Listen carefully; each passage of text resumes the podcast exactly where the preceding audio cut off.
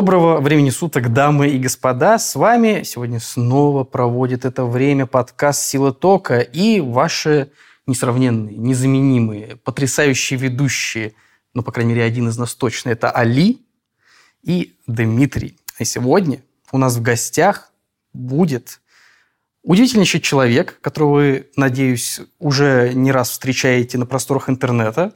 Это кандидат физико-математических наук, руководитель секции квантовых вычислений Центра квантовых технологий МГУ, старший научный сотрудник кафедры квантовой электроники и физического факультета МГУ Станислав Сергеевич Страупы. Здравствуйте. Здравствуйте.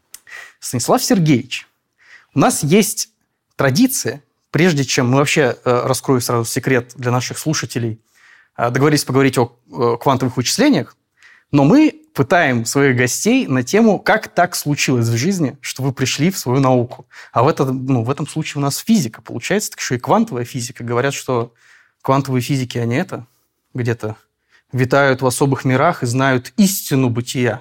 Наверное, возможно, возможно, но это, наверное, какие-то другие квантовые физики. Я, мне кажется, вполне от мира сего. А как так случилось вообще? В чем как? ваш путь? Как физика? Почему, почему квантовая физика? Ну, квантовая физика, наверное, вторична. Изначально была физика. На самом деле путь у меня был э, весьма своеобразный, потому что я э, после школы я э, учился в МГТУ имени Баумана. Mm. Я вот начал свое поворот. обучение, да, на факультете информатики и систем управления МГТУ имени Баумана. Вот, провел там какое-то время и понял, что, наверное, инженером я быть не хочу. Вот. И э, как-то меня, меня, меня потянуло больше в фундаментальную науку. То есть, ну, мне всегда нравилась наука, мне нравилась физика, математика, да, вот, биология тоже нравилась в детстве. То есть я как-то более или менее с детства понимал, что, наверное, я бы хотел заниматься наукой. Вот. Но какой, было не очень понятно. А потом э, это был все-таки э, конец 90-х, самое начало 2000-х.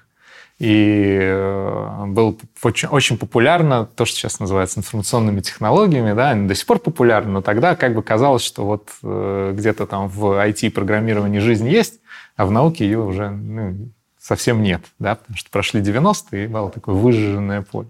Вот, ну, по крайней мере, так казалось со школьной скамьи. Да? Вот, и я поэтому решил, что надо идти в программирование и пошел, так. соответственно, в Бауманку. И понял в какой-то момент, что инженерные дисциплины меня совсем не радуют, а вот э, физика и математика, которые там на младших курсах, конечно же, есть, она мне, наоборот, интересна. Я решил перевестись на физфак и заниматься физикой. Ну, вот так я оказался на физфаке, и дальше на втором курсе я выбирал кафедру, ходил по, мне кажется, вообще практически всем кафедрам факультета, ну, наверное, не всем, но по большей их части. Я даже э, не сразу определился, хочу я вообще заниматься экспериментом или теорией. Да? На младших курсах я думал, что я хочу заниматься теорией, вот, хочу быть теоретиком, как, наверное, многие. Вот, а эксперимент как-то, ну, когда имеешь об эксперименте представление по общему физическому практикуму, да, это, э, наверное, не, не, не всегда вдохновляет настолько, насколько могло бы, да. Вот, ну, по крайней мере, тогда, я не знаю, может быть, сейчас общий физический практикум стал гораздо более достойным. Тогда он был в немножко приунывшем состоянии, прям скажем. Ну и, в общем, с реальным экспериментом это, конечно, мало общего имеет, поэтому я думал, что надо мне теоретиком быть. Вот. Но как-то меня занесло, приятель меня привел, говорит, пойдем э, на кафедру квантовой электроники, я слышу, что там хорошо, вот, посмотрим, чем они там занимаются. И мы походили э, по кафедре, пообщались с людьми, как нам там понравилось. То есть просто вот атмосфера понравилась э, настолько, что я решил, что надо попробовать что-нибудь поделать. Вот. А я в то время ходил на много разных теоретических семинаров, там и в ИТЭФ, и еще куда-то. И, в общем, как-то так э, был в эту сторону сориентирован. Это начало второго курса. А тут решил, надо попробовать что-нибудь руками делать. Вроде руки у меня более-менее растут из плеч, поэтому почему бы нет.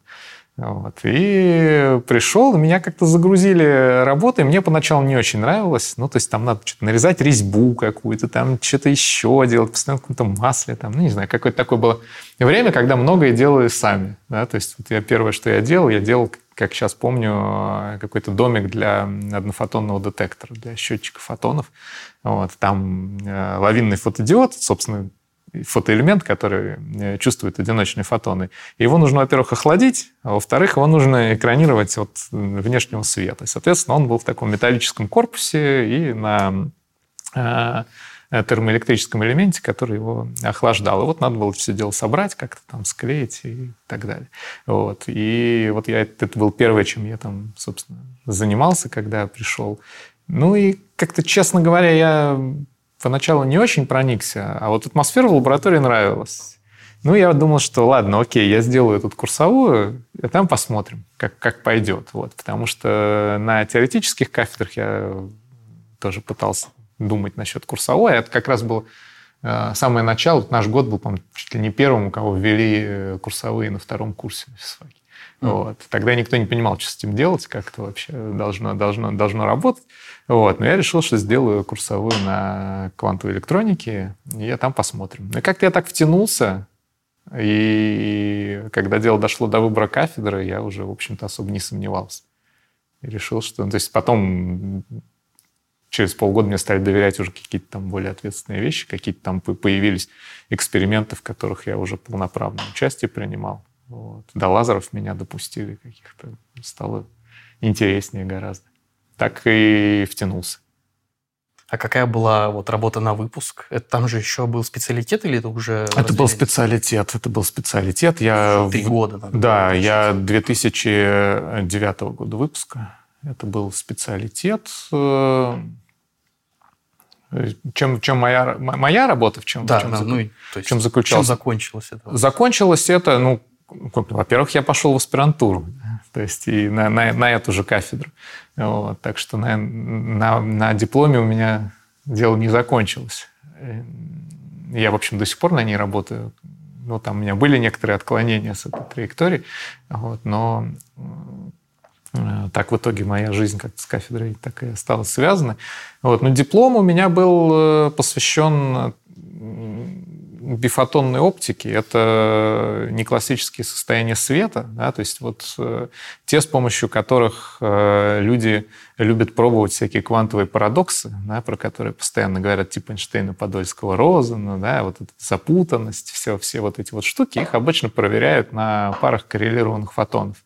И вот эти пары коррелированных фотонов, их, э, по крайней мере, в то время практически все генерировались с помощью э, некого нелинейного оптического процесса, который назывался спонтанное параметрическое рассеяние.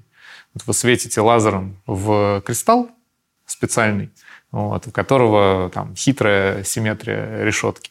И в нем происходит спонтанный распад фотона из этого лазера на два других с меньшей энергией. То есть прилетает синий фотон, разваливается на два красных. И эти два красных фотона, они оказываются коррелированы, причем а, как бы именно сильно не классически. То есть там очень интересные свойства этих корреляций. А, и вот изучением таких состояний я и занимался, собственно, и в э, дипломной работе, и э, потом на кандидатской. Там на самом деле довольно много интересного, люди по-прежнему этим занимаются. Но уже в такой более-менее прикладной области. То есть там с э, фундаментальной точки зрения про этот процесс все известно. Вот, а дальше можно играться с разными параметрами для того, чтобы, например, э, готовить эти состояния для разных экспериментов по квантовой информации. Вот примерно такими вещами занимаюсь. Как тогда здесь появились вычисления квантовые в этой схеме? А, вычисления появились э, чуть позже. Мне всегда хотелось э, ими заниматься. Да? Ну, то есть пара коррелированных фотонов – это, если, например, они коррелированы по поляризации, это уже два кубита. Да? То есть поляризационное состояние фотона – это кубит. Фотон может быть поляризован горизонтально и вертикально. Да? Пусть горизонтальная поляризация – это логический ноль, вертикальная, например, логическая единица. Тогда, значит, э, такая система, она называется кубитом, да? квантовый аналог бита. Вот. Но в отличие от э, обычного бита, у нас э, возможно состояние суперпозиции. Как у состояния кубита, так и у состояния поляризации фотона. Это просто вот одно и то же. Да? То есть поляризация фотона – это такая естественная физическая реализация этого кубита. Ну и понятно, что всегда хотелось какие-то более сложные системы рассматривать, чем пары фотонов. И на самом деле даже на фотонах можно делать э, сейчас уже технические возможности позволяют делать э, гораздо большее число кубитов, и можно делать э, квантовый компьютер чисто оптический, в котором нет ничего кроме света и ну, некоторых классических совершенно устройств, которые этим светом управляют. То есть вычисления происходят за счет интерференции, по сути, света. Это ну как? вот а... Ну, в смысле, смотрите, значит, в... я, я, я, я что-то услышал знакомое, мне стало интересно. Значит, до этого я просто ничего не понимал. Значит, вот у нас есть компьютер, да? То есть компьютер из себя что представляет? Значит, у него там какие-то детали, там э, процессор, угу. Кнопки карта, есть, видеокарта там и так далее. Вот мы э, вот в этом значении понимаем компьютер или просто любую вычислительную машину? Ну, мы понимаем компьютер как вычислительную машину. Начнем, начнем с этого. Что такое вычислительная машина? Она преобразует нолики и единички. Да? То есть любой классический компьютер, все, что он делает, это он берет э, какие-то данные, закодированные в нулях и единицах, делает с ними какое-то количество операций, и потом выдает нам те же самые нули и единицы которые просто там интерпретируются потом определенным образом. Да? И, собственно, все данные в памяти хранятся в виде нулей и единиц в итоге, да? и процессор оперирует тоже с ними. И, соответственно, любая вычислительная машина, она преобразует вот эти вот нолики и единички по заданному алгоритму. А э, когда вы говорите о том, что э, может быть построен компьютер исключительно на, значит, на преобразовании света, то есть это, это, это как должно выглядеть? Это какие-то древние системы освещения египетских пирамид, где один луч направляют на другое зеркало, и они вокруг... Э, э Думаю, можно, можно по-разному, можно и так делать, да, но, э, например, у света есть э, поляризация. Да? Это... Ну, давайте попробуем а, вспомнить школьную физику. Свет — это колебания электромагнитного поля. Да? Колебания поперечные, значит, э, у них есть определенное направление, в котором вектор электромагнитного поля колеблется. Да, вектор электрического поля, предположим, колеблется вот так, вектор магнитного поля колеблется в перпендикулярной ему плоскости. Да, если это так происходит, то это называется линейно поляризованный свет. Вот он так и распространяется. То есть у нас есть волна, которая бежит, вот, и у нее, собственно, что в этой волне волнуется, да, что в ней колеблется? Напряженность электрического и магнитного поля и в ортогональных плоскостях. Дальше, соответственно, есть устройство, которое называется поляризатором, да, которое пропускает свет если у него вектор электрического поля колеблется в определенном направлении. Ну, там может быть, например, какие-нибудь э, хитрые э, органические соединения, у которых очень вытянутые молекулы, и они, например, э, активно поглощают свет, если у него напряженность поля колеблется в одной плоскости, а там в плоскости вдоль молекулы. А если перпендикулярно ей, то не поглощает. Ну, как-то так, ну, ну, сильно упрощая ситуацию. Например, можно представить себе такое устройство, полимерный такой поляризатор. Соответственно, свет через него проходит при одной ориентации этого, этого, этой пленки, при другой ориентации этой пленки он через него не проходит. Соответственно, мы можем кодировать нолики и единички в том, проходит у нас свет через поляризатор или не проходит через поляризатор. А теперь мы можем повернуть поляризатор на 45 градусов, да, и для классического излучения у нас будет проходить примерно половина света. Да? Вот. Ну, в оптике есть такой закон Малюса, который говорит нам, как собственно, интенсивность проходящего света будет зависеть от угла поворота поляризатора. Да? Но вот она зависит так, что если он э, вдоль направления поляризации, то это будет единичка, если перпендикулярно ноль, а дальше там некая плавная кривая между ними, которая не суть важно, как у нас устроена. Если повернуть под 45 градусов, то будет одна вторая. Вот. Вопрос теперь, э, что будет, если мы ослабим цвет до одиночных фотонов? Если мы ослабим цвет до одиночных фотонов, то они у нас будут либо проходить через поляризатор, либо нет, потому что фотон нельзя поделить пополам. Это э, элементарная частица, которая, которая не делится. Вот. А что же тогда будет, если мы повернем поляризатор на, на 45? Значит, фотон либо пройдет через него, либо нет. Это будет вероятностный процесс. И он принципиально вероятностный. То есть можно показать, что э, вы никак не можете узнать заранее, пройдет он или нет. То есть вот у вас летит линейно-вертикально поляризованный фотон, и у него нигде не написано, пройдет он через поляризатор или, или нет. То есть как бы вы, если вы знаете все про, про, про, про Вселенную, то вы все равно не можете предсказать исход этого события. Вот. И ну, нравится нам это или нет, но вот есть такая фундаментальная вероятность в природе. И теперь, э, значит, если я а, отождествляю эти два состояния поляризации с ноликом и единичкой, у меня получается система, которая кодирует в себе информацию. Но это система квантовая. Да? И, соответственно, у меня есть способ измерять это состояние, у меня есть поляризаторы, которые я могу крутить и смотреть, собственно, что у меня, что у меня будет. Я могу считывать информацию из этой системы.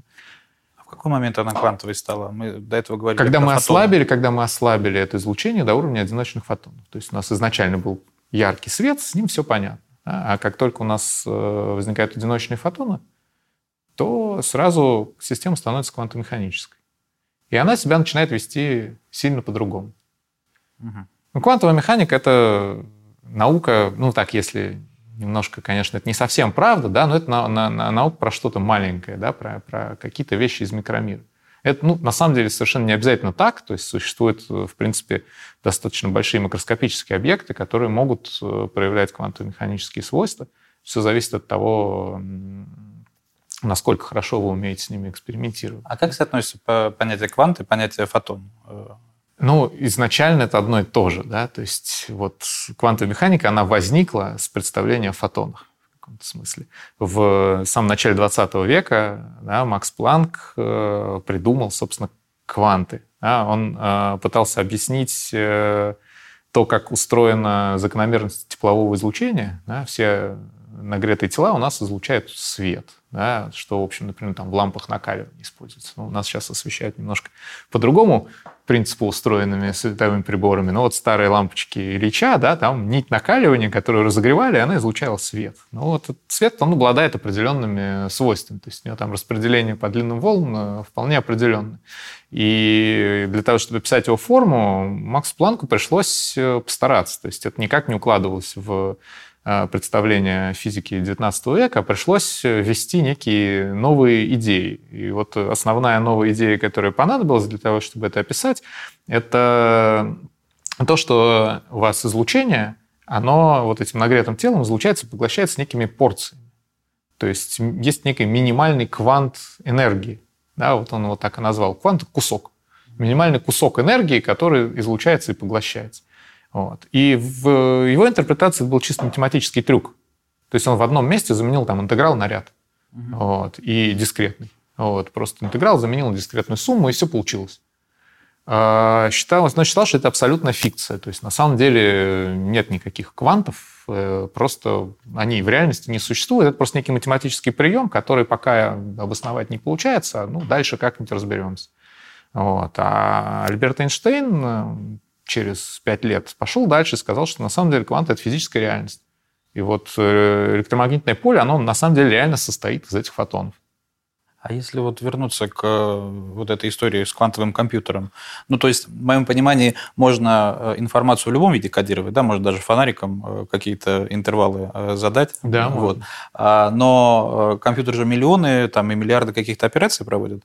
И насколько сейчас я сформулирую свою мысль, ну то есть э, сколько необходимо нужно установить вот этих вот э, элементов для подачи света, да, для, для его преобразования, чтобы компьютер действительно э, показал какие-то невероятные процессы вычислительные. Ну, давайте, наверное, на несколько кусочков поделим этот вопрос. То есть, во-первых, действительно можно с помощью света кодировать информацию вполне классически. Да? То есть вот это происходит в оптоволоконных линиях связи. Там как бы вполне себе классический свет, да, яркий, кодирует информацию, она передается по волноводам оптическим, по оптоволокну и приходит уже сейчас там в каждый дом практически это волокно проведено. А уж магистральные линии между большими дата-центрами, они все полностью оптоволоконные. Вот. И ничего квантового там нет совершенно, там просто нолики единички. Ну, грубо говоря, да, действительно, можно просто моргать фонариком очень быстро, да, вот, и таким образом кодировать информацию. Ну, в реальных оптоволоконных сетях там более хитрая э, кодировка используется, но принципе, можно и просто моргать. Да? Вот. Э, ничего квантового здесь нет. А, ну и в классическом компьютере тоже, да, сейчас э, последнее время есть разработки, где, в котором, э, например, соединение между разными полупроводниковыми схемами, там, грубо говоря, процессоры и какая-нибудь память, да, делаются с помощью именно э, световых э, волноводов. То есть э, это соединения, в которых э, в качестве носителя информации выступает свет. Ну, просто потому что это более энергоэффективно, быстрее получается, и больше, самое главное, что больше пропускная способность канала. Вот, все стремятся уйти в оптику для того, чтобы можно было больше единиц информации за единицу времени передавать, да, больше бит за секунду. Вот, в том числе и на маленьких масштабах. И там ничего квантового нет. Да, а и вообще все современные компьютеры, они прекрасно обходятся без каких бы то ни было квантовых эффектов. Да, они совершенно классические. Там есть э, какие-нибудь э, элементы, да, которые могут находиться в двух состояниях. Нолик и единичка. Да, то есть там какой-нибудь транзистор, там напряжение, соответственно, будет, может, может, может быть там плюс 5 вольт или 0, например. Да, и если оно плюс 5 вольт, то мы интерпретируем это как логическую единичку. Если 0, то как логический 0. Соответственно, все, что делает это устройство, это оно переключает у себя да, э, напряжение на разных логических элементах, и мы в итоге можем э, таким образом реализовывать какие-то математические операции. Любое, любое действие сводится к набору этих математических операций да, по вот, заданному алгоритму. Это еще в свое время понял Алан Тьюринг, еще в э, конце 40-х годов, Э, что мы можем любой алгоритм записать как последовательность операций для некого автомата, для некой машины. Причем неважно, как эта машина устроена. Да, то есть в его времена это были, например, электромеханические реле. Да, ну, можно сходить в музей любой, посмотреть. Тут в Москве недавно открылся музей криптографии. Вот. Э, очень, кстати, рекомендую. Классно, классно сделал. Это он Энигму, да, дешифровал? Э, Тьюринг, да. Он, ну, он больше всего известен широкой публике как э, человек, который расшифровал, да, действительно, немецкие шифры, которые в основе которых лежала роторно-шифровальная машина, такое механическое устройство, mm-hmm. вот, которое предполагалось настолько сложным, что совершенно невозможно его перебором расшифровать. Но вот Тьюринг как бы сделал шаг вперед, он сказал, что я этот перебор доверю машине.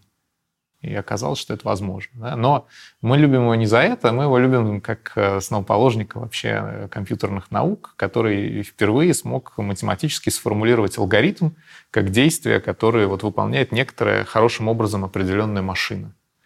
И долгое время считалось, что э, от того, как устроена эта машина, ничего не зависит. То есть вы можете взять электромеханические реле, а можете взять современную полупроводниковую интегральную схему. Разница только в том, что сколько у вас элементов и как быстро вы можете совершать операции. Да, то есть сколько раз в секунду вы можете там переключать эти нолики или единички, да, тактовая частота, то, что называется, этого устройства. И, и все. То есть если вы возьмете один и тот же алгоритм, да, то разница между каким-нибудь там арифмометром механическим, да, там, железным Феликсом и там, процессором Intel только в том, что он выполняет одни и те же действия, процессор современный, быстрее. Но ему нужно этих действий сделать ровно столько же, сколько и арифмометр, да, ровно столько же раз там, да, поменять там в нужных местах нолики на единички. Да, когда вы перемножаете число в столбик, вы делаете определенное количество действий с цифрами. Да? Если вы представите, что каждая из цифр двоичная, записана в двоичной системе счислений, из ноликов, из ноликов и единичек состоит, то у вас все операции, это вы где-то нули меняются на единицы. Да? Получаете ответ в итоге. Вот количество этих операций, оно фиксировано, и оно одинаковое и для железного Феликса, и для современного процессора. Просто процессор делает это быстрее, потому что он быстрее. Вот. А где-то в конце 80-х, наверное, годов прошлого века – оказалось, что если вы возьмете и информацию будете кодировать в системах квантомеханических, то есть вместо этих ноликов и единичек, вы возьмете а, их квантово-механический аналог, квантовую систему, которая называется двухуровневой. У нее пространство состояний а, двумерное. Но в квантовой механике есть принцип суперпозиции, который позволяет вам, позволяет этой системе быть и не нулем, и не единицей. А, а э, находиться в некотором состоянии, которое, ну вот оно называется супер, суперпозицией этих, этих состояний. И а, это не единственный. Да, это не единственное. Ну, чуть попозже, может, расскажу, что на самом деле еще важно для того, чтобы получить какое-то преимущество. Но вот это тоже важно. Если вы возьмете эти квантомеханические системы, то оказывается, что можно придумать алгоритм, который будет существенно опираться на квантовые свойства вот этих вот э, носителей информации, угу. и ему понадобится меньше операций для того, выполнения того же самого действия. Вот уточняющий вопрос можно? Мы говорим о том, э, что вот вы поворачиваете вот этот вот, э, значит, угол наклона, что-то проходит, что-то не проходит, да? да. Вот, э, ну, например, да. Да, но получается, чтобы нам получить аналог нуля или аналог единицы, нам же в любом случае нужно осуществить какой-то поворот. Вот. И у нас получится ну, столько же, сколько операций нужно компьютеру, столько раз нам нужно повернуть эту шарманку. Пример, ну, примерно так, да. То есть, э, но не совсем. А, вот Поляризатор этот, который, через который в итоге что-то проходит или что-то не проходит, это измерительный прибор. Это то, с помощью чего мы общаемся с квантовым миром.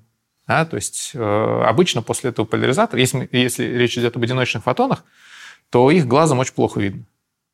Ну, вот, но на, на самом деле видно, вот, но э, нужно сильно аккомодироваться, и эффективность не стопроцентная. То есть иногда видно, иногда нет. Вот. Есть гораздо более чувствительные детекторы, которые позволяют нам их регистрировать. Да? И они переводят, вот, э, если фотон на них попадает, то они дальше переводят его в некий мощный импульс тока, который уже регистрируется классическим там, амперметром, грубо говоря, э, с стопроцентной эффективностью. Вот. И вот этот классический прибор, вероятность, она возникает именно когда этот фотон взаимодействует там, да, с классическим прибором, состоящим из поляризатора и вот этого детектора.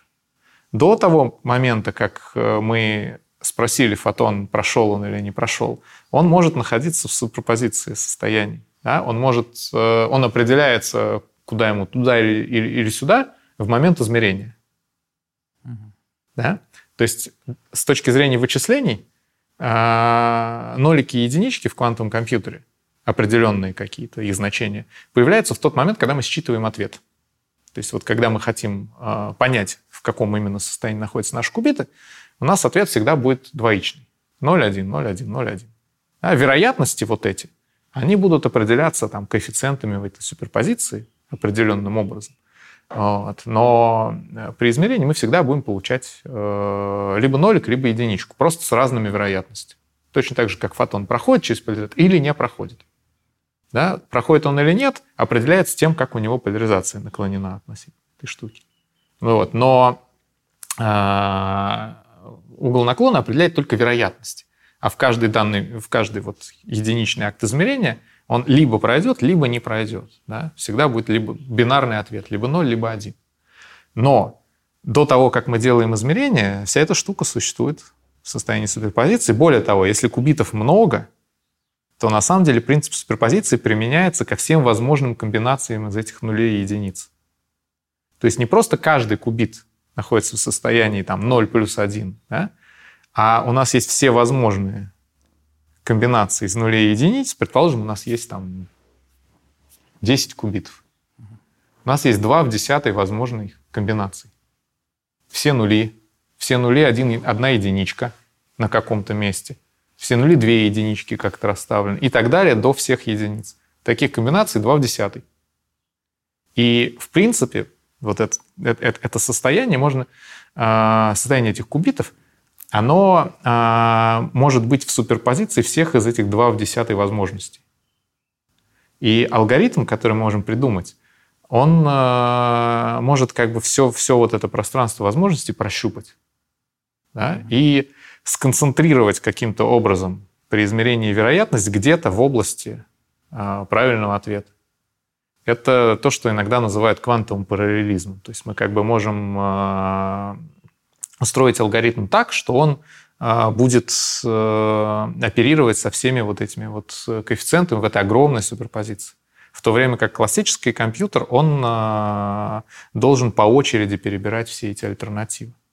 Да? И, и, и в момент измерения, к сожалению, да, мы, если бы мы могли эти коэффициенты в суперпозиции, могли бы э, каким-то образом в откровении да, получить, узнать, э, то тогда это была бы супер мощная вычислительная машина, которая, ну, то есть просто, просто, просто э, огромное количество алгоритмов получали бы экспоненциальное ускорение. К сожалению, это не так, потому что вот в момент измерения мы получаем лишь одну из этих 2 в десятой вероятности. Но мы можем устроить алгоритм таким образом, чтобы сконцентрировать вот эти амплитуды где-то в окрестности правильного ответа. И тогда с большой вероятностью мы будем получать правильный ответ. И вот удивительным образом э, существуют задачи, для которых это получается сделать. То есть, грубо говоря, получается заставить этот квантовый компьютер пройти по всем путям сразу, да, и сконцентрироваться в окрестности правильного ответа. И с определенной вероятностью мы этот правильный ответ извлекаем, причем за меньшее количество операций, чем нужно было бы классической машине, чтобы просто перебрать все эти варианты. Да, то есть мы можем на, класс, на классическом компьютере точно так же их перебирать, но э, количество операций, которые нам понадобятся, будет больше. И это вот некая принципиальная, фундаментальная э, штука для компьютерных наук, потому что ну, буквально вот до конца 20 века казалось, что вот э, то, что называется тезисом Чорча Тьюринга, да, это то, что вот любой алгоритм — это, собственно, машина Тьюринга, да, как в том или ином виде, что он как бы непоколебим, да, то есть любой алгоритм, он абсолютно независим, то есть число вот операций, которые нужно, не зависит от того, на каком физическом устройстве будете его реализовывать. Оказывается, это не так. То есть существуют такие способы кодирования информации, которые допускают принципиально новые классы алгоритмов. И они отличаются. Они отличаются, и многие из них быстрее. И, собственно, вот это выделяет квантовый компьютер существенно. Это просто качественно другое устройство. На физическом уровне, ну, на уровне железа, вот есть два вопроса. На первом классическом компьютере у нас есть, ну, процессор какой-то, который, собственно, обладает, ну, он манипулирует, собственно, нулями и единичками, но так или иначе мы хотя бы понимаем, что он плюс-минус делает. У него есть там набор логических операций, угу. которые он применяет в каждой ячейке памяти, да. ну и все. И понятно, что на входе, понятно, что на выходе. Да. В связи с этим есть вопрос про квантовый компьютер на уровне железа. Вот такие преобразования, какие-то логические операции, которые он совершает. Во-первых, как оно реализовано в, в материи, потому что если у нас любой, ну вот тот же самый параллель... Э, боже, я никогда не мог выговорить это слово просто. Поляризатор. Поляризатор. Да, и, ужас какой. А, если он где-то встречается, то происходит по факту измерения. У нас система да. коллапсирует, и все. Какое-то там состояние на выходе мы получили. Значит, мы не можем это использовать вот на пути, э, ну, то есть на, во время исполнения логических операций это невозможно. Да, не можем. Как это реализовано? Как мы можем реализовать вот эти исполнения операций? Там интерференции или что-то типа того? Как? Да, ну давайте начнем с э, того, что в принципе э, вычисления также устроены примерно так же, как, как, как и в классике. Тоже есть определенный набор, набор операций над, над, над, над кубитами. Да? Так. То есть теперь у нас просто вместо битов да, кубиты, которые реализованы тоже как состояние каких-то физических систем. Да? Угу. Вот. Ну, с фотонами там чуть-чуть сложнее все, вот, но можете себе представить атом.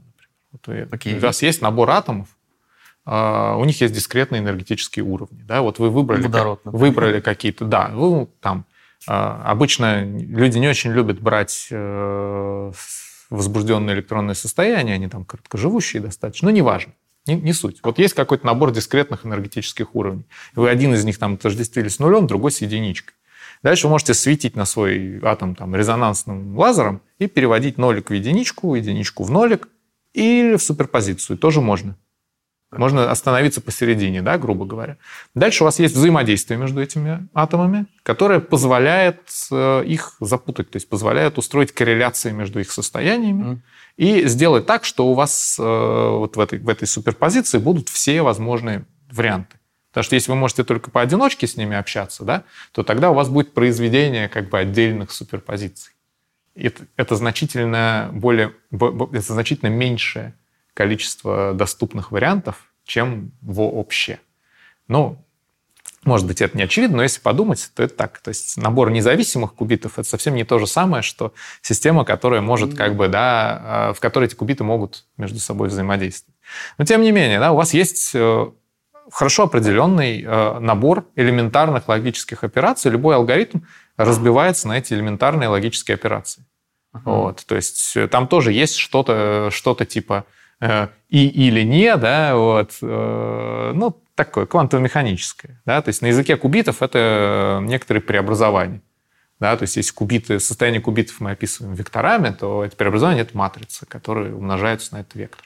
Вот есть набор неких дискретных таких операций, из которых можно состряпать любой алгоритм. То есть любой алгоритм – это последовательность э, определенную операцию, причем дискретного набора. Важно, что набор может быть дискретизирован. Угу. Вот, то есть э, вы можете взять некий дискретный набор этих матриц и из них состряпать все, что угодно. Ну, там тоже есть некоторые нюансы, но будет... мы не сильно, не сильно погрешим против истины, если скажем, что это так. Вот. И в этом смысле квантовый компьютер — это цифровое устройство. Такое же цифровое, как и обычный вычислитель. Потому что многие думают, что это аналоговая вычислительная машина. Это не совсем так. Нет. Она гораздо ближе к цифровому устройству. Вот. И э, эти операции, они, естественно, производится таким образом, что когерентность не разрушается. Да? То есть э, вот эти суперпозиции, они не схлопываются в нолики и единички, они остаются. Вот, э, это называется когерентностью, да? то есть способность квантовой системы оставаться в состоянии э, суперпозиции. Для света, ну, в принципе, можно э, понять, как это может происходить. То есть аналогом вот этого преобразователя, который будет э, что-то делать, будет интерферометр на самом деле. Но если мы говорим про поляризационное кодирование, когда у нас кубит — это поляризация, то тут надо, конечно, немножко, чтобы понять, как это преобразование будет работать, надо немножко знать поляризационную оптику. То есть помимо поляризаторов есть еще преобразователи поляризации, вращатели, например, ротаторы поляризации, или там полуволновые пластинки, четвертьволновые пластинки. Это кусочки двулучепреломляющего материала, прозрачные совершенно, да, через которые, когда свет проходит, у него поляризация поворачивается. Но при этом, да, в идеале фотон не поглощается. У него состояние меняется, вот, но э, он не поглощается. Мы ничего не узнаем при этом про, про, про него. Мы просто знаем, что э, там вот этот кусочек какого-нибудь э, кварца, например, да, вот кварц, он двулучепроломляющий кристалл. У него разные показатели преломления для разных э, поляризаций. Для горизонтальной одно, для вертикальной другое. Вот. И если вы этот кусочек кристалл кварца будете вращать, то поляризация, проходящая через него света, будет поворачиваться. И это преобразование. Да, если вы повернете поляризацию на 90 градусов, вы из нуля сделаете единицу. Угу. А суперпозиции тоже преобразуются соответствующим образом. Да? То есть, э, на самом деле, состояние кубита это, это, это вектор в двумерном пространстве. И вы все это пространство поворачиваете с помощью своего кусочка кварца. И дальше вы, значит, э, элементарные преобразования над поляризационным кубитом, вы их реализуете с помощью правильным образом расположенных этих вращателей поляризации. А в самом конце вы ставите поляризатор, через который фотон же либо проходит, либо нет. И в этот момент да, вы получаете Считываем. ответ, да, нолик или единичка. Какой-то код ответа. Да, какой-то код, какой-то код ответа. И вот, в принципе, да, любой э, квантовый компьютер, он примерно так устроен. Вы инициализируете свой кубит в каком-нибудь начальном состоянии, да, там, да, все нули, например.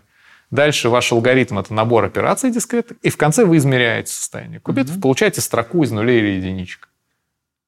А какие задачи тогда таким образом решать? Ну, то есть обычно... Любые, любые задачи. То есть, смотрите, а, ну, первое, что надо, первое, что надо понимать, что квантовый компьютер – это универсальное вычислительное устройство. То есть все, что может сделать классический компьютер, в принципе, может сделать квантовый. Как понять? С какой-то степенью вероятности. Если вы запретите, если вы запретите своим кубитам находиться в состоянии суперпозиции, а будете как бы э, обращаться с ним как с классическими битами, то есть ограничите возможный спектр Окей. доступных операций только переворотом из нуля в единичку. Тогда, видимо, вы получите классический компьютер. компьютер. И любой алгоритм, который вы можете написать для классического компьютера, вы можете и там реализовать. Другое дело, что это такая, такое забивание гвоздей микроскопом, да, потому что как бы зачем, если у вас в руках гораздо более тонкий инструмент, вот, зачем вам на нем классический алгоритм Но в принципе можно. Так, То есть а... это, это в принципе возможно. То есть все, все, все, что может делать классический, квантовый может. Но кое-какие вещи... Вот, какие? Он может быстрее, да. Ну, например, например, он ускоряет перебор. Да? То есть если у вас есть задача, которая, в которой нет никакой структуры, да, и вы просто ищете ответ методом тыка. Ну, условно, там шифрование, там, я не знаю. Да, условно, вы, пытаетесь, вы, пыта, вы пытаетесь, да, вы пытаетесь подобрать, да, просто смотрите, подошло, не подошло. Я жулик. Я. Да, вы, жу, вы жулик и пытаетесь, да, открыть сейф, пытаетесь, перебираете набор. Вот у вас есть там 10 цифр, вот, и вы хотите подобрать. Вот на квантовом компьютере это можно сделать быстрее. Не очень сильно, но быстрее.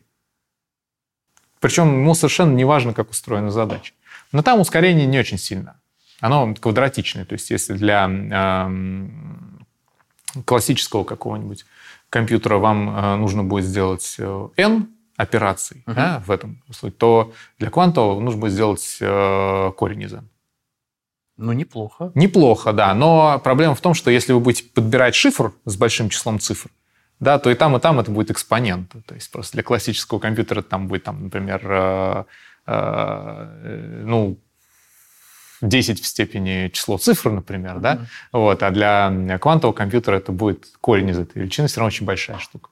Вот. А есть алгоритмы, которые принципиально большее ускорение, которых для классического компьютера нужно, например, экспоненциальное количество операций, а для квантового нужно полиномиальное. Самый известный — это алгоритм Шора, а, с которого, собственно, в 1996 году начался бум в этой области квантовых вычислений.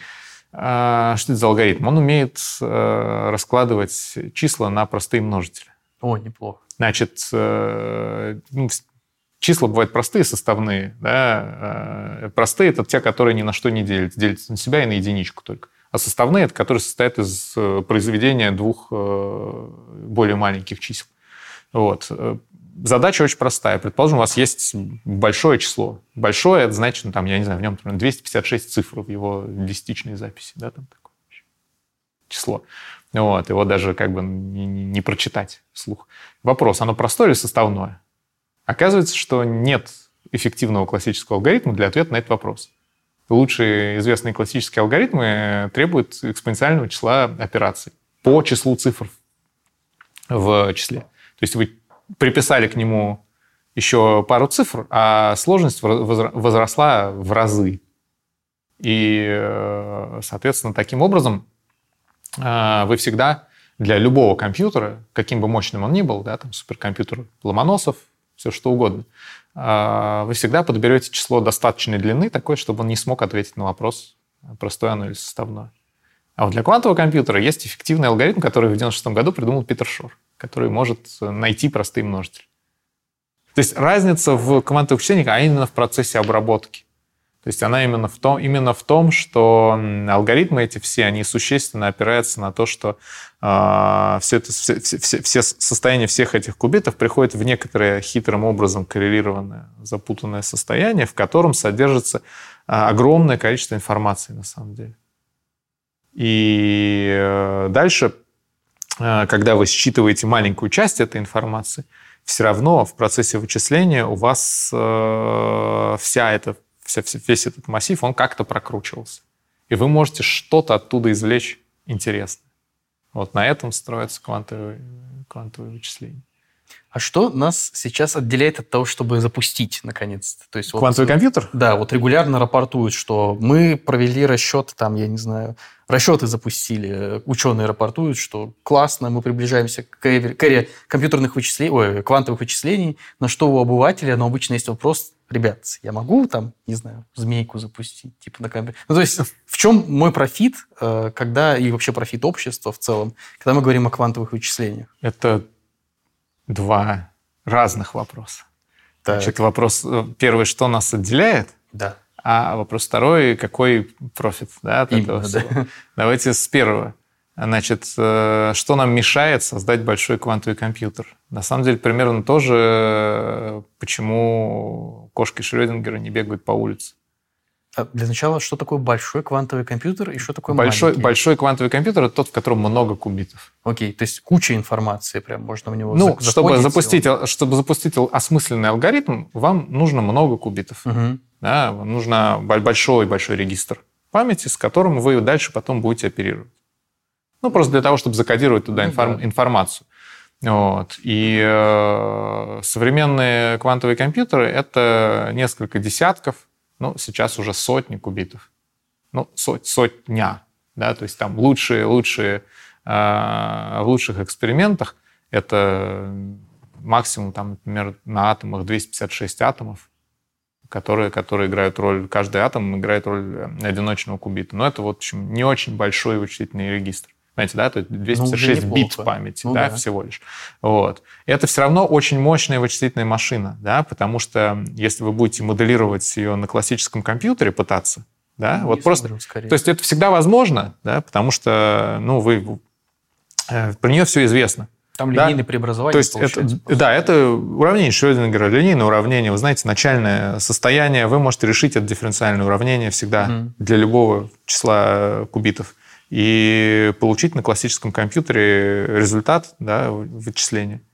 А проблема в том, что когда число кубитов увеличивается, число переменных, которое будет в этом уравнении, растет, правильно, экспоненциально. Вот. И, соответственно, в какой-то момент э, компьютеру просто не хватает э, банальной памяти, чтобы это все хранить. Угу. Вот. И процессорного времени, чтобы прокручивать эти огромные массивы данных. И это происходит где-то на уровне 50-60 кубитов. То есть э, не так давно, в 2019 году, мы вступили в то, что называется эра квантового превосходства, когда инженеры компании Google предъявили миру некое устройство из 53 кубитов, которое выполняет нечто, некую последовательность да, дискретных операций. И делает это ну, достаточно хорошо, э, чтобы можно было с достоверностью утверждать, что она делает это там правильно да, до некоторой степени. То есть то, что в нее запрограммировали, то она, то она и делает, потому что это важно. Вот. Э, то, что можно сделать большое устройство, и оно будет делать какую-то ерунду. Да, тут оно все-таки делает то, что вы в нее запрограммировали. Это важно. Вот. Это отличает компьютер от э, просто большой квантомеханической системы. Потому что как бы я могу взять там, не знаю, кирпич. Там внутри тоже атомы, да, электроны летают. Я не смогу промоделировать микроскопическ... на микроскопическом уровне кирпич, да, потому что там порядка числа Авогадро частиц.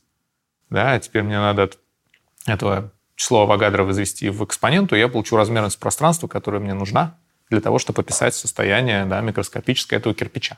Но это же не значит, что этот кирпич демонстрирует мне вычислительное превосходство да, самым фактом своего существования. Вот. Для того, чтобы это утверждать, я должен уметь этот кирпич программировать, да, чтобы он делал чего-то осмысленное. Вот, по крайней мере, то, что его просят. А я кирпич вообще никак не могу программировать, потому что у меня нет доступа к индивидуальным атомам и электронам в этом кирпиче. Вот. А здесь они сделали устройство, у которого был, был, был так, была такая возможность, оно было по-прежнему квантово-механическим, да, вот, то есть там была полная когерентность между этими кубитами, но при этом оно программировалось. И вот 53 это был тот уровень, который невозможно было промоделировать на самом большом суперкомпьютере, принадлежащем там то время это был IBM компьютер. Э, там что-то требовалось, не помню, несколько петабайт памяти, по-моему, для того, чтобы хранить в память. Оперативки, в смысле? Прям. Да, да, да. да. Петабайт, петабайт, петабайт, э, памяти просто, чтобы хранить э, состояние этой системы. 2 в 53 – это большое число. Ну да. Очень большое. Вот 53 э, кубита, да, вот эта вот машина, она, она ну, это вот, ну, физически это что? Это дом? Это, это ящик небольшой? Это что? Ну, э, тут есть несколько уровней. То есть э, сам по себе чип, во-первых, это был сверх... Ну, конкретно в этом эксперименте, это были так называемые сверхпроводящие кубиты. То есть это некие а, электрические схемы, скажем так, сделанные из алюминия в основном, которые при очень низкой температуре переходят в сверхпроводящее состояние, и э, вся эта электрическая схема начинает вести себя квантомеханическим образом. Вот. И дальше это небольшой чип сравнительно, вот, в котором сделаны структуры, каждая из которых представляет собой такой маленького, маленький колебательный контур там, с дополнительной еще нелинейностью. Ну, не суть важно, как, как, как, как именно они устроены, но это такая маленькая электрическая схемка. Вот. И они там рядом расположены, они умеют э, взаимодействовать между собой, и можно снаружи, прям по проводам, просто с ними общаться. Но проблема в том, что для того, чтобы эта штука вела себя квантово-механически, она мало того, что должна быть э, охлаждена там ниже точки э, сверхпроводящего перехода в алюминий. Это как бы не, не очень сложно. Она должна быть охлаждена настолько низко, чтобы температурные возбуждения этих кубитов были незначительны, чтобы они не перещелкивали просто за счет э, температурных флуктуаций. Оказывается, что эта температура – это там, десятки милликельвинов. Да? То есть это совсем близко к абсолютному нулю. И э, большая часть Э, этого квантового компьютера, это на самом деле криостат, который позволяет охладить этот маленький чип до э, таких низких температур. Плюс э, куча электроники, которая нужна для того, чтобы общаться с этими кубитами. Потому что, как правило, это маленькие колебательные контуры, и частоты колебаний, которые используются, они ну, там порядка 10 гигагерц. То есть это, ну, с одной стороны, не очень высоко, вот, а с другой стороны, это высокие частоты, соответственно, для того, чтобы на, на этих частотах с ними общаться, нужны, нужна куча, куча классической совершенно электроники, которая обычно занимает такой шкаф, ряд, стоящий рядом с этим криостатом. Вот, то есть э, тут это, это общее, общее свойство. Э, квантовый компьютер, он, э, несмотря на то, что это, как мы говорили, универсальное устройство, поскольку они пока маленькие, да, то пытаться их использовать как универсальный процессор смысла нет. То есть вот запустить змейку – это неправильная постановка вопроса, да, потому что, как бы, ну, во-первых, это невозможно, слишком мало кубитов, да, вот, а, а во-вторых, это не нужно, потому что это прекрасно можно делать на классическом компьютере. А квантовый э, процессор, он работает как такой сопроцессор, да, это э, штука, которая работает не вместо классического, а вместе. Она просто какую-то часть алгоритма выполняется здесь. То есть та часть, которая можно выполнять на классическом компьютере, да, это можно делать там. Ну, например, э, грубо говоря, представьте, что у вас есть змейка и лабиринт, да, и вы хотите, значит, эту змейку провести через лабиринт. Вот, значит, э, все алгоритмы там от отображения информации, да, ввод, вывод данных, все будет на классическом компьютере. А вот поиск оптимального пути в этом лабиринте будет делать квантовый процессор, потому что он может сделать это быстрее. Это похоже немножко на то, как сейчас устроена архитектура процессора видеокарт. Да, вот современные видеокарты, они выполняют огромный объем вычислительной работы.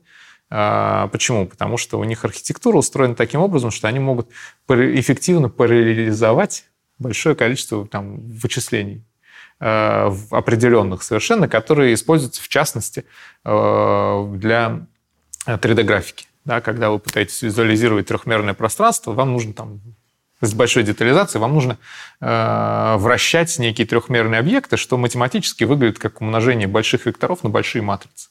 Вот эти вещи видеокарты делают прекрасно. Соответственно, когда вы играете в 3D-игры, вот, существенную часть вычислений делают видеокарты. Но сама по себе эта видеокарта, как бы она не, не, не, не является универсальным вычислителем, да, и поэтому в компьютере есть еще что-то, кроме нее. Да, то есть э, операционная система крутится в другом месте, например. Mm-hmm. Да? Вот, а видеокарта выпол- выполняет только определенный набор операций. Ваша программа, да, в ней есть код, который выполняется на процессоре, а есть кусочки кода, которые выполняются на видеокартах. Ну, это может быть несколько огрубленная картина, так что я про- прошу там программистов не, не кидать в меня камнями, но э, общая идея, я думаю, понятна. Вот так же и с квантовым компьютером. Да? То есть у вас есть э, код, в котором большая часть выполняется на классическом совершенно процессоре, но в нем есть маленькая подпрограммка, которая отправляется на квантовый. И он ее выполняет. Угу. Потом возвращает данные. И это кусок большой-большой-большой э, большой программы, просто такой ускоритель. Это такой вычислительный ускоритель.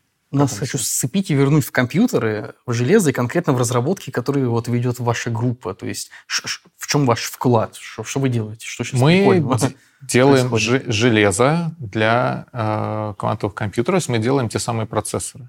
Да? Вот. Но и... с учетом того, что квантовых компьютеров реально не существует, да, мы, мы делаем э, то, что мы делаем прототипы. Ага которые э, потом могут стать, да, когда они будут масштабированы соответствующим образом, да, будут. Э, то есть мы сейчас находимся в этом, на этом этапе, да, на каком, э, если сравнивать с развитием вычислительной техники вот классической, да, то у нас, наверное, сейчас там транзисторы уже есть, а вот интегральных микросхем еще нет. Да? То есть, более того, у нас есть несколько разных типов транзисторов, совсем разных, да, которые не, не очень понятно, какие из них лучше. Вот. И мы делаем э, э, прототипы квантовых компьютеров на двух физических системах. Это одиночные атомы, когда мы э, кубиты кодируем в энергетические состояния атомов. А вторая система — это чисто оптическая, в которых кубиты — это фотоны. Там э, кодирование не в поляризации, но похожим образом. Там просто делается э, система из э, интегральных волноводов, то есть это чип из прозрачного оптического материала, в котором сделаны волноводы. Да, ну, как оптическое волокно, только оно э, сделано в некой твердотельной матрице. Вот. И дальше по, этому э, чипу распространяются фотоны. И, собственно, факт наличия там, или отсутствия фотона в волноводе, он кодирует кубит. И, э, соответственно, фотоны, они могут туннелировать между волноводами, и таким образом э, информация преобразуется. Еще они интерферируют, и они интерферируют хитрым образом, так что в итоге вот это вот преобразование позволяет реализовывать квантовый алгоритм. Елки-палки. Да. А с атомами это такая система, которая, ну вот, э, прямо каждый атом это кубит. Да, атомы э, одиночные, мы захватываем фактически пинцеты. То есть э, это техника манипуляции микрочастицами, основанная на жестко сфокусированном лазерном луче. То есть вы берете лазерный луч, просто линзы фокусируете его в точку да, ну там не совсем точка, но получается область, а, в которой сконцентрирована вся а, интенсивность излучения, это область там поряд, размером где-то с микрон. И в эту область атом как бы как точечный диполь втягивается, да, ну, немножко упрощая, картина такая. И дальше вы вот в этой потенциальной яме, создаваемой светом для атома, можете локализовать, э, как оказывается, вполне себе одиночный атом, и дальше общаться с ним тоже с помощью лазеров, то есть э, возбуждать э, разные энергетические состояния и э, делать преобразование. Плюс их еще можно заставить взаимодействовать друг с другом. И тогда вы делаете массив из оптических пинцетов, то есть просто решетку из лазерных лучей. Можно двумерную решетку сделать. У нас сейчас 6 на 6 решетка. Ну, то есть 36 лазерных лучей, в каждом из которых сидит одиночный атом, рубидия. Мы по техническим причинам работаем с рубидием. Ну, это щелочной металл, он э, как атом водорода примерно себя ведет. Да, у него один электрон внешней оболочке, соответственно, он похож на водород. Вот. Но по сравнению с водородом у него более простой с экспериментальной точки зрения э, спектральный диапазон. То есть у него линии излучения, они в ближнем инфракрасном диапазоне, где есть хорошие лазерные диоды, с помощью которого с ним можно общаться. Вот. И э, ну, ну да, вот, собственно, такие одиночные атомы, они э, составляют, собственно, основу логики в этом квантовом процессоре. И мы умеем с ними вполне себе умеем с ними э, общаться, и даже, я надеюсь, в ближайшее время какие-то попробуем алгоритмы запускать. А, не запускали еще ничего там? Э, да, у нас пока есть некоторые проблемы с э, контролем взаимодействия между этими атомами в разных, в разных пинцетах. То есть нам нужно уметь, чтобы сделать э, полный набор логический. Мы можем как угодно крутить состояние каждого из этих атомов. Угу. Но, как мы с вами говорили, да, этого еще недостаточно для того, чтобы реализовать произвольный алгоритм. Вам нужно их запутать все вместе. И вот для этого нужно контролируемое взаимодействие между ними. Тут у нас пока есть нюансы. Но я надеюсь, что мы их в ближайшее время поборем, и тогда можно будет э, запускать на ней а, алгоритм. Смотрите, скоро у нас будет квантовый компьютер. А вот ну, чисто с точки зрения ну, механики процесса, то, то есть у вас 99% всей вашей работы вы в электронном микроскопе, да, это все делаете? Нет, почему? Это оптический эксперимент, то есть это большая металлическая плита, оптический стол, на нем куча зеркал, лазеров, и все общение с этими атомами происходит с помощью света, да, то есть мы светим на них лазерами. Во-первых, это все происходит в вакууме, то есть есть в очень высоком вакууме. Дело в том, что эти пинцеты, они э, очень слабенькие с точки зрения э, потенциала, который они создают для атомов. Он очень неглубокий. И поэтому атомы при комнатной температуре, они вообще проскакивают их и не замечают. Да? А для того, чтобы они захватывались этим пинцетом, их приходится охлаждать до очень низких температур. Сильно ниже, между прочим, чем сверхпроводящие кубиты. Но мы не используем для этого холодильники нам не нужно, потому что э, для того, чтобы охлаждать сверхпроводящий кубит, им нужно охлаждать кусок э, металла, да, ну там на самом деле какой-нибудь кремниевый чип, да, с э, металлизацией. Вот это прям кусок твердого тела, его нужно охлаждать целиком. Плюс все подводящие провода там и так далее. А у нас это атомы, которые висят в вакууме, да, то есть мы создаем облачко атомарного газа очень разреженного гораздо более разреженного, чем вот воздух, в котором мы, мы, мы здесь дышим. дышим. И с помощью лазеров останавливаем тепловое движение в этом облачке. То есть э, есть такие методы лазерного охлаждения, которые позволяют э, замедлять тепловое движение. То есть вы таким образом устраиваете взаимодействие атомов с лазерным светом, что они в основном поглощают фотоны, которые движутся по направлению к ним в лоб, а рассеивают их во все стороны и потихоньку замедляются. Вот. Таким образом можно получать очень-очень низкие температуры. Прям самые низкие э, температуры э, в физических экспериментах вообще доступные, они получаются именно такими методами. Вот. Соответственно, дальше вы берете... Нам не нужны рекордно низкие температуры. Там народ уже до пика Кельвинов дошел, в принципе, так если... Вот. Эм, ну, не чисто лазерным охлаждением, еще дополнительными трюками, но все равно, то есть там вот в таких вот холодных, это называется ультрахолодные э, газы, вот, в них э, люди доходят уже до температур, которые от абсолютного нуля отличаются там практически вообще не отличаются. Вот, и тепловое движение выморожено почти полностью. Ну, совсем полностью оно не может быть выморожено, да, у нас есть начало термодинамики, который запрещает как бы полную остановку, да, вот, у вас не может быть абсолютно нулевой энтропии, вот, но вы можете подойти к этому пределу сколь угодно близко, вот, сколь угодно, это вплоть там до пика Кельвина. Нам так не надо, у нас температура там вполне разумная, это что-то чуть меньше 100 микрокельвинов. А, и это уже сильно меньше, чем глубина потенциала пинцета. Соответственно, атом в него сваливается, как в ямку, и застревает в ней. Может э, быть там локализован. Ну, и дальше оказывается, что физика устроена таким образом, что двум атомам сидеть в этой ямке неудобно. Поэтому э, они сидят там поодиночке и мы можем с ними общаться. Мы можем с ними общаться, мы можем э, э, светить на них лазером, да, ну как, как, как с ними можно общаться? Они в вакуумной системе, да, то есть э, там вокруг нет ничего, только вот этот холодный газ. Вот. В вакуумной системе есть окна стеклянные. Через них можно посветить лазером угу. и посмотреть, будет атом рассеивать свет или нет. С помощью чувствительной камеры да, сделать фотографию и посмотреть, светится точка или не светится. Соответственно, все, все наши измерения этой системы, они всегда устроены так. Мы светим на атом и смотрим, светится он или нет. Uh-huh. И можно устроить это измерение так, что атом, который находился в одном логическом состоянии, будет светиться, а в другом логическом состоянии не будет светиться. Так мы определяем нолик это или единичка в самом конце. А до этого мы светим на них другим способом, так что они меняют свое состояние. Да? И плюс мы можем, опять-таки, с помощью лазеров заставить их взаимодействовать друг с другом или не взаимодействовать друг с другом.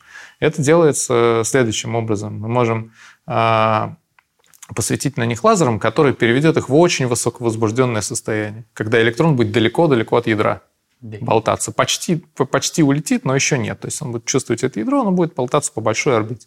Тогда сам атом становится здоровым, да? И если два таких атома поместить Близко рядом, то да. они поляризуют друг друга. И за счет этого уровни энергии у них сдвигаются, и, соответственно, это выглядит как э, взаимодействие между, между, ними, между, между ними. В том числе можно придумать э, протокол, который позволит запутать их состояние таким образом. И э, это работает. Э, у нас пока не очень хорошо, но есть другие группы, в которых это работает сильно лучше. Вот, надеюсь, что и у нас тоже заработает. Э, поэтому такая штука вполне себе может реализовывать вычисления, у нее есть, у нее есть э, все необходимые для этого атрибуты. Она чем-то лучше остальных, потому что в отличие, например, от сверхпроводящих кубитов, атом — это одиночный квантовый объект, и э, он, они все одинаковые.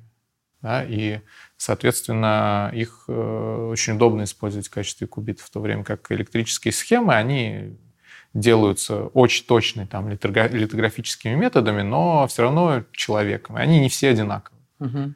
И у этого есть нюансы. То есть э, с, ними, с ними нужен индивидуальный подход к каждому кубиту в каком-то смысле. А у нас все атомы одинаковые, и поэтому тут все хорошо. Ну, это может быть не самое главное. Не самое главное. Главное то, что мы можем увеличить число кубитов, просто увеличив число ловушек. Нам это даром дается. А, а в твердотельных технологиях большее число кубитов означает гораздо более сложный чип. Да.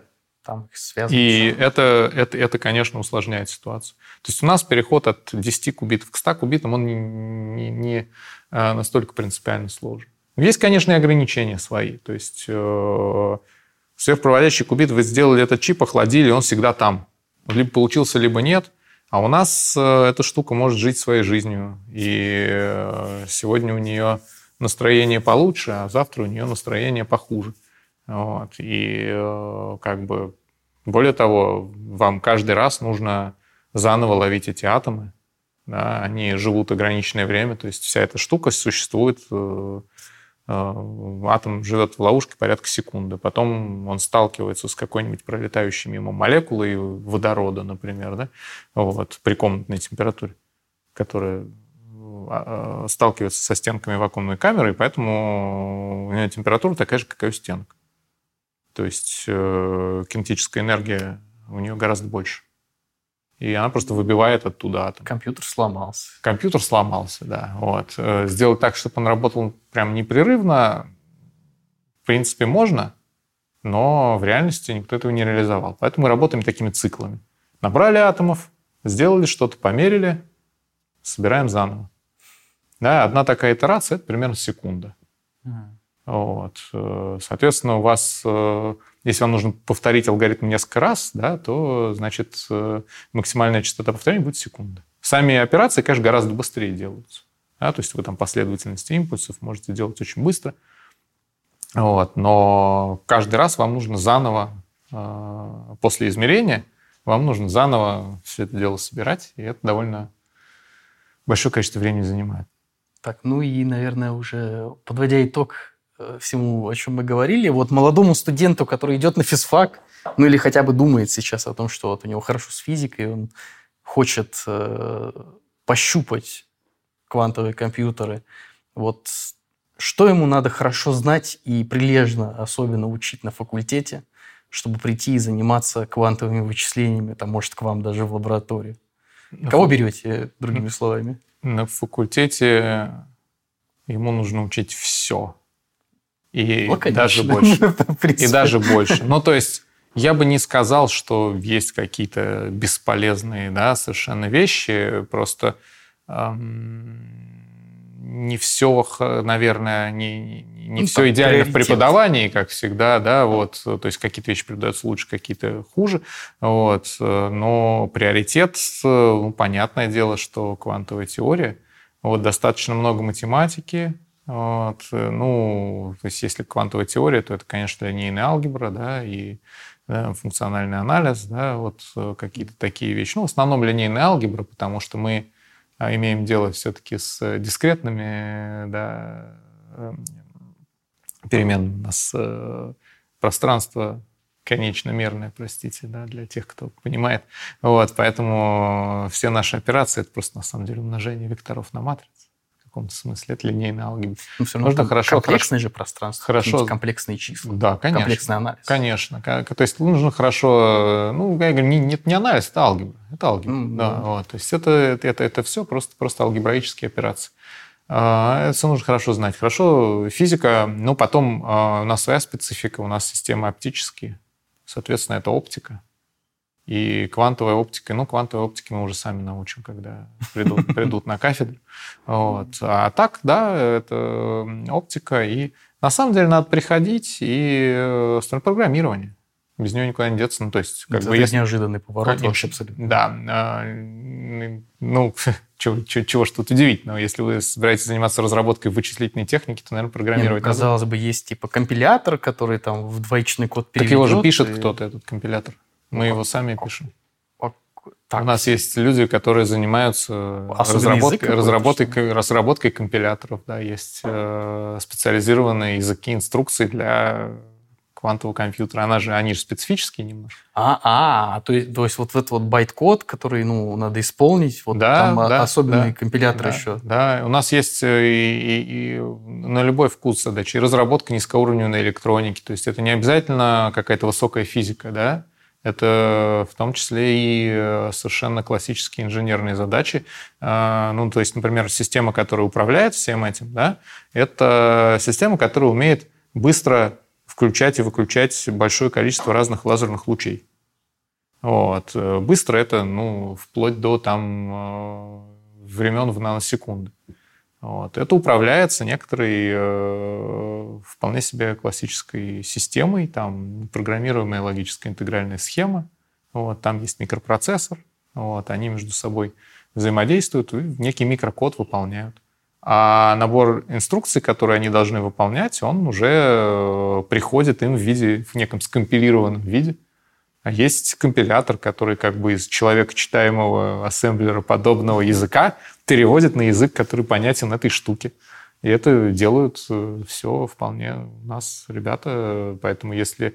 Э, зависит от склонности. То есть мы, мы можем найти применение человеку в зависимости от склонности. Если кто-то хочет заниматься а, там, низкоуровневым программированием или там, системным программированием, да, пожалуйста, у нас есть. Если кто-то хочет заниматься там, конструированием компиляторов, пожалуйста.